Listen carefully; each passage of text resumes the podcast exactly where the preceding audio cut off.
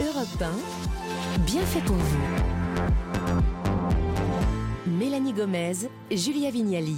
Très heureuse de vous retrouver sur Europe 1. Nous sommes ensemble jusqu'à midi et on réfléchit aujourd'hui à la récession du sexe, au phénomène no sexe. La parole se libère de plus en plus sur ce sujet, de la sexualité en un mot.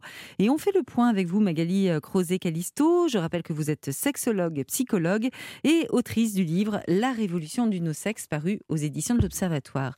Euh, comment euh, sont perçues les, les, personnes asexuelles en général? Parce que c'est pas que c'est bizarre, mais oui, c'est pas, pas courant. Enfin, on a l'impression que c'est pas courant, en tout cas, de ne pas ressentir de désir sexuel. Euh, la publicité joue souvent sur notre libido, par exemple. C'est carrément inscrit dans notre, euh, société. En fait, on est des êtres de désir, non? Alors, euh, je, suis très contente de, de pouvoir intervenir aujourd'hui sur ce thème-là, et c'est aussi pour ça que j'ai écrit ce livre, parce qu'il y a encore des stéréotypes et beaucoup de confusion, euh, comme on le disait tout à l'heure, sur euh, les personnes asexuelles et euh, avec une stigmatisation, voire mmh. une pathologisation. Or, je rappelle que c'est une orientation mmh. sexuelle. Donc, genre, ces gens-là ne sont pas normaux, c'est ça? Absolument. C'est ce que vous entendez. Et, on voit, et on entend ça dans les cabinets de consultation, les personnes qui viennent pour pour essayer de trouver du soutien parce qu'elles ont été stigmatisées, voire éventuellement mmh. insultées. Donc, rappelons que euh, l'orientation sexuelle fait partie hein, des choses euh, de, notre société, euh, des droits humains. Quelle qu'elle soit. Quelle mmh. qu'elle soit, voilà. Et, du coup, je cherchais aussi à briser ces stéréotypes pour pouvoir déculpabiliser décomplexer aussi les personnes. Vous mmh. pouvez être asexuel. Et il y a, j'aime bien citer cette série, une série euh, qui euh, existe et qui s'appelle Sex Education et mhm. qui a fait énormément en parlant de la sexualité qui a fait énormément de que ados ont vachement aux ados, hein. voilà, qui se sont dit bon bah finalement je ne suis pas anormal, mhm. euh, ça existe, je peux mettre des mots là-dessus et mais je suis sûre qu'il y a certains de nos auditeurs sur Europe 1 là, qui se disent bon, ce truc-là, c'est encore une mode. Vous voyez ce ah. que je veux dire Est-ce que ça a toujours existé, la sexualité en un seul mot, encore une fois? Alors ça a toujours existé, oui, c'est une orientation sexuelle qui existe comme les autres depuis toujours, simplement elle n'était pas visible, elle n'était pas évoquée. Le fait qu'il y ait maintenant euh, un accès à Internet depuis une trentaine d'années, et notamment des associations AVEN euh, aux États-Unis, AVA euh, en France, eh bien, a permis aux personnes déjà d'une part de parler, de se rencontrer, de discuter sur ces thèmes-là, et puis aussi aux médias et à la population, eh bien, de mettre des mots, de mmh. comprendre. Mais mmh. comme euh, jusqu'à présent, euh, ça restait quand même assez en niche sur Internet, dans les forums de discussion, mmh. on en parlait très peu. Et il y a très peu d'ouvrages d'ailleurs. Il euh, faut bien qu'on comprenne, mais quand on est asexuel, ça ne veut pas dire qu'on ne peut pas tomber amoureux. Donc on peut former un couple entre asexuels. Et est-ce qu'on peut d'ailleurs former un couple, un asexuel et un autre qui ne le serait pas? Alors, il y a énormément de couples, effectivement, de personnes asexuelles et, c'est une très bonne question. Mais ça, c'est cool parce que personne n'a envie de faire l'amour et tout le monde est content. Alors, en général, ça fonctionne bien parce que euh, au départ, euh, il y a de la communication, les deux personnes sont en phase mhm. sur les mêmes désirs euh, et il n'y a pas de problème. Mais quand il y en a un qui est asexuel et l'autre qui, est vénère Alors, bah, c'est ce qui se passe un petit peu dans pas mal de vies des couples, de couples sûr, en général. Non, mais ça, quand on n'a pas forcément un niveau de pas des asexuels, c'est des, des abstinentes à cause de la charge mentale. Mmh. Euh, souvent les femmes, j'imagine, non? Alors, on voit que plus de femmes, effectivement, qui ont euh, une, double vie, encore euh, double vie dans le sens double charge de, vie, mmh. et charge mentale, vont effectivement parler plus de baisse de mmh. libido. La baisse de libido, c'est la demande première en cabinet de sexologie ah depuis plus de 20 ans. Ah donc c'est vraiment le thème majeur. Mais les couples dissociés, comme vous les appelez dans le livre, donc, euh, ou dans lesquels un partenaire justement est asexuel et l'autre non, enfin actif euh, sexuellement, on va dire. Euh, vous dites dans le livre que ce ne sont pas des couples qui sont voués à l'échec, mais j'ai du mal à comprendre comment c'est possible quand on n'est pas sur la même longueur d'onde. Alors si le référentiel est le sexe, effectivement, ça peut créer des, des, tensions.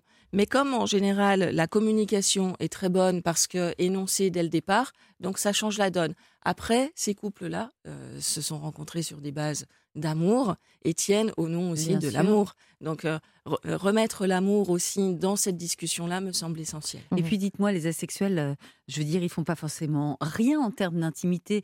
Euh, peut-être que quand on est asexuel, on s'embrasse, on se fait quand même des câlins. Enfin, ça n'empêche pas la tendresse, non? Absolument. Mm. Et c'est euh, vraiment dans les témoignages qu'on reçoit, c'est euh, très présent. Et puis, comme on l'a dit tout à l'heure, il peut aussi y avoir des, des masturbations, de la, de la sexualité. Des massages. voilà. C'est-à-dire que c'est pas d'attirance pour autrui qui n'empêche pas de vivre une forme de sexualité solo, quoi. C'est ça. Ça, c'est pas. Absolument. Ça, ça arrive souvent chez les asexuels? Alors, en Mais fait, pensent à qui dans ces cas-là alors? Alors, ben, si, si on fait un petit peu, si on va un petit peu plus loin en psychanalyse, on Ouais. voit que euh, il y a deux types de libido. Il y a la libido d'objet que les autres orientations ont, c'est-à-dire on projette ses désirs sur une personne extérieure, Mhm. l'altérité. Mhm. Et puis, dans le cadre de, de la sexualité, en un seul mot, c'est la libido du moi qui prend. C'est un euh, truc mécanique un qui- qui peu. s'exprime. euh, C'est quoi ça donc la libido du Mhm. moi, en fait, c'est euh, on a tous une pulsion de vie, euh, une pulsion de mort et une pulsion de vie. Dans la pulsion de vie, il y a deux registres la pulsion sexuelle mhm. et la pulsion d'autoconservation.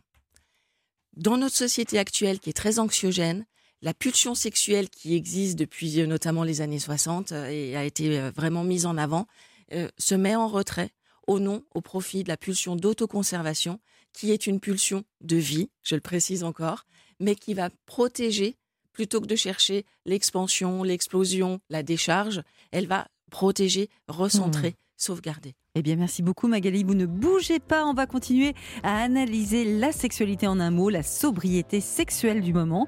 Est-ce une mode chez les jeunes? Pourquoi le no-sexe nous dérange-t-il autant? On revient dans quelques minutes sur Europe 1. À tout de suite.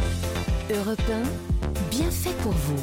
Julia Vignali et Mélanie Gomez. Soyez les bienvenus si vous nous rejoignez sur Europe 1 ce matin dans Bien fait pour vous. On s'intéresse, sur au no sexe, euh, l'abstinence, la sexualité grâce à vous Magali Crozet Calisto. Je rappelle que vous êtes sexologue et psychologue. Alors Magali, euh, vous êtes sexologue et psychologue, je viens de le dire. On va reprendre. Est-ce qu'on peut euh, vraiment, sincèrement, être, vous avez étudié bien la question, mais être épanoui sans avoir aucune, aucune sexualité. Parce qu'on en- on entend souvent dire que bah, c'est pas possible, hein, et résultat, bah, il y a certains abstinents qui souffrent de ça. Oui, alors euh, au niveau de la sexualité, à partir du moment euh, où euh, les personnes en fait n'ont ni de besoin ni d'envie, il n'y a pas de problème. Il n'y a pas de problème. Par contre, il y a une double peine dans notre société pour les personnes abstinentes Mhm. qui subissent cette abstinence. Mhm. L'abstinence peut être choisie. Euh, Il y a des livres qui sortent actuellement là-dessus, le livre d'Ovidi par exemple. Et, mais elle peut être aussi subie. Et à ce moment-là, bah, c'est déjà problématique personnellement parce que la personne a envie de faire des rencontres, a envie de faire l'amour, d'avoir, d'avoir euh, un épanouissement à ce niveau-là. Elle ne l'a pas, elle ne le trouve pas. Et le regard de la société est très stigmatisant. Euh, alors, quand est-ce que tu as quelque, que, Ouais, que c'est tu te mettras en c'est qu'il y a quelque chose qui cloche chez toi, quoi. Donc on sûr. reste vraiment Mm. dans ces stéréotypes-là et ça devient une double peine pour Mm. les abstinents qui subissent euh, cette situation. On parlait des causes de, de l'abstinence. Alors, euh, certains peuvent le faire pour des causes religieuses. Vous avez parlé également de préservation de soi. Euh, mais après un traumatisme, par exemple, comme une agression sexuelle, dans ces cas-là, est-ce que c'est temporaire ou chez certains qui ont été très sévèrement blessés, ça peut durer toute la vie? On a différents euh, cas de figure. Moi, je reçois beaucoup de personnes euh, en, cabinet qui, effectivement, ont vécu des choses lourdes dans l'enfance ou, ou à l'âge adulte. Et donc là, bien évidemment, le but est de se mettre à l'écoute de son corps. Et surtout, ne pas forcer les choses au niveau de la sexualité.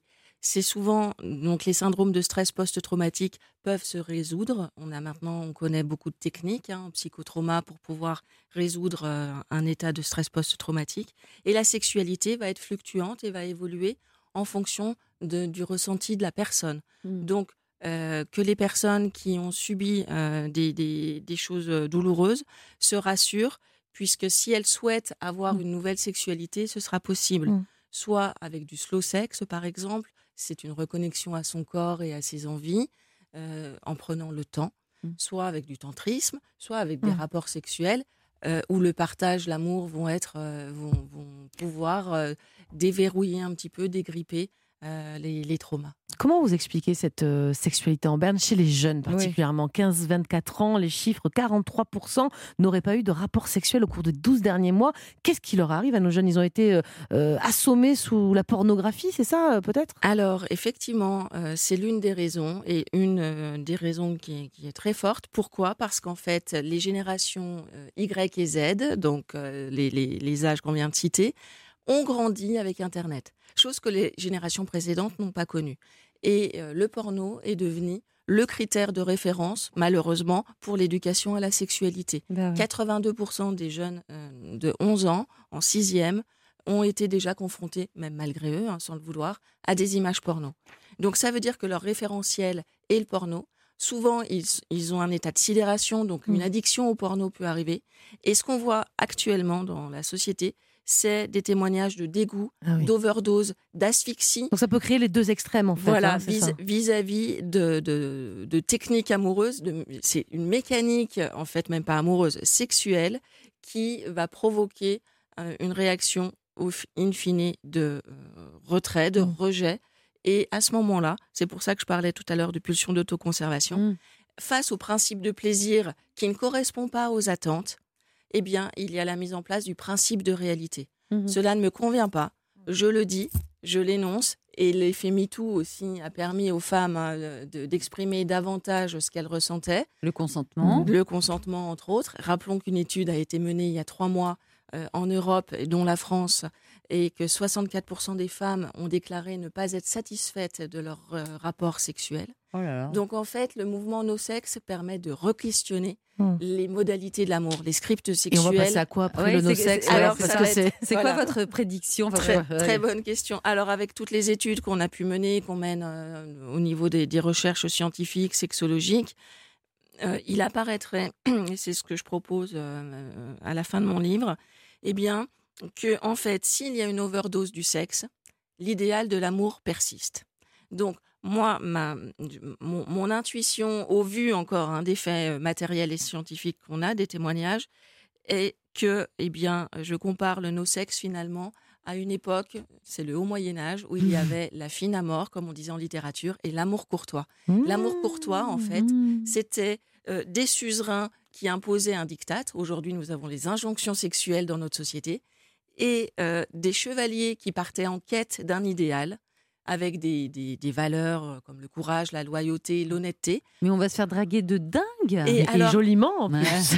Mais ces chevaliers voilà, peuvent être représentés par le mouvement No Sex hmm. et les chevaliers qui sont en quête d'une dame Ici, on ne hmm. parle plus de dames. Donc, nos fils là, de 15-17 ans seront les, seront les chevaliers de demain J'espère qu'il y aura des chevalières aussi, non Alors voilà, le, quand on dit chevalier, euh, c'est vraiment toutes les personnes qui oh, sont en train de dénoncer les codes qui ne conviennent plus. En fait, les codes de la sexualité actuelle sont à sont re-questionnés et sont à réinventer. Oh, c'est voilà ce que ça C'est pendant combien de temps à peu près? Mais ça commence. Voilà pourquoi il y a une révolution. C'est génial. C'est que les paradigmes actuels sont en train de changer. C'est génial, Mélanie. Et donc, juste pour terminer, les abstinents, les asexuels, euh, pas de désir charnel, on l'a compris. Mais est-ce que c'est du coup un désir qui est reporté sur autre chose? Alors, c'est une excellente question parce que effectivement, il existe ce qu'on appelle en psychologie et psychanalyse la sublimation. Donc, la sublimation, ça veut dire un transfert, un déplacement de l'énergie sexuelle, de la libido sexuelle en une autre forme de libido, sachant que libido, c'est un, un appétit de vie.